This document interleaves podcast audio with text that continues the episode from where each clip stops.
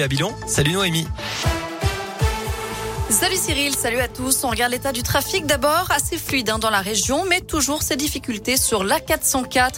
L'autoroute est coupée à hauteur de Saint-Martin-du-Frêne en direction d'Oyonnax, dans l'Ain, suite à un accident impliquant un poids lourd transportant du gaz. Il s'est couché sur la chaussée ce matin. Par chance, le chauffeur n'a pas été blessé. À la une, l'enquête avance. Dix ans après la tuerie de Chevaline, une personne a été placée en garde à vue ce matin dans le cadre de l'enquête sur ce quadruple meurtre, toujours non élucidé. Le 5 septembre 2012, une famille britannique avait été tuée de plusieurs balles dans la tête alors qu'elle se trouvait dans une voiture. Un cycliste avait également été abattu. Ce matin, la procureure d'Annecy expliquait que les enquêteurs cherchaient à faire des vérifications d'emploi du temps. En parallèle, des perquisitions sont en cours. Il vole la voiture de son père, s'engage sur une bretelle d'autoroute et termine sa course contre un muret. Un adolescent de 16 ans a été victime d'un accident dans la nuit de dimanche à lundi sur la RN 88 à Saint-Étienne. Le jeune homme pensait savoir conduire après s'être entraîné sur un parking. Il faut croire que non.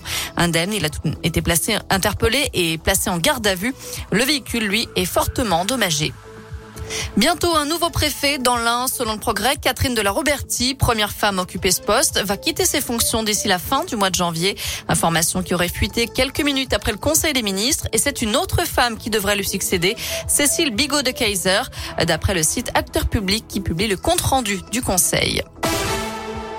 C'est parti pour les soldes d'hiver. Quatre semaines de réduction pour les Français qui ont donc jusqu'au 8 février pour en profiter et pour rassurer les commerçants qui craignent que la crise sanitaire et le retour au télétravail diminuent la fréquentation de leurs magasins.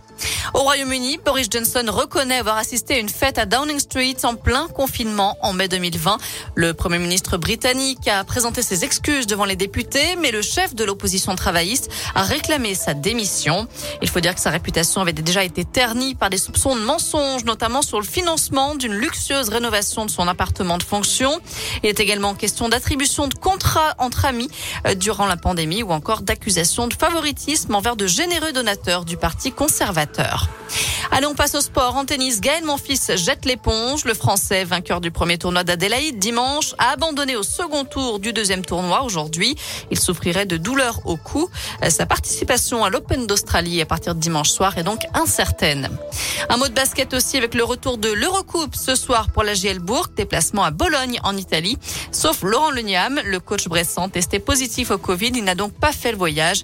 Le coup d'envoi sera donné à 20h30.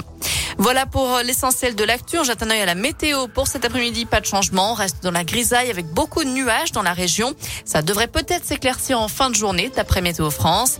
À partir de demain, ce sera à peu près le même, temps. Beaucoup de nuages, quelques éclaircies et de températures qui dépassent pas les 4 degrés. Merci.